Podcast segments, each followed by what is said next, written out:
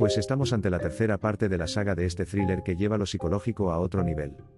Reconozco que tengo debilidad por este autor, especialmente por los desenlaces de sus tramas, el uso como arma de la psicología de los personajes, la acción y todo aquello que podrían hacerlo comercial, adictivo, etc. ¿Qué le vamos a hacer? No todo va a ser literatura con mayúsculas.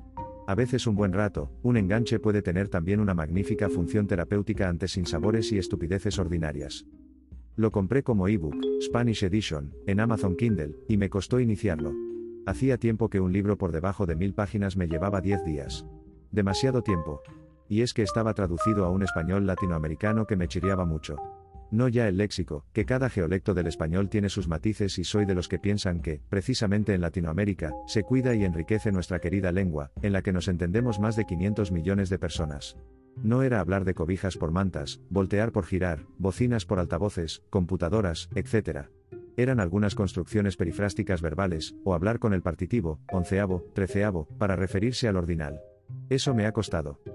Sin embargo, como decía, este autor es casi fetiche, y me ha terminado cautivando de nuevo.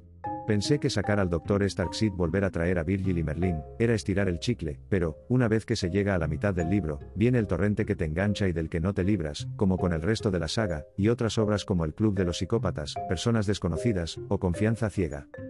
Así que, al final, termino por recomendarlo pero, antes de lanzaros a comprarlo, mirad que el título de la I parte no sea la treceava labor.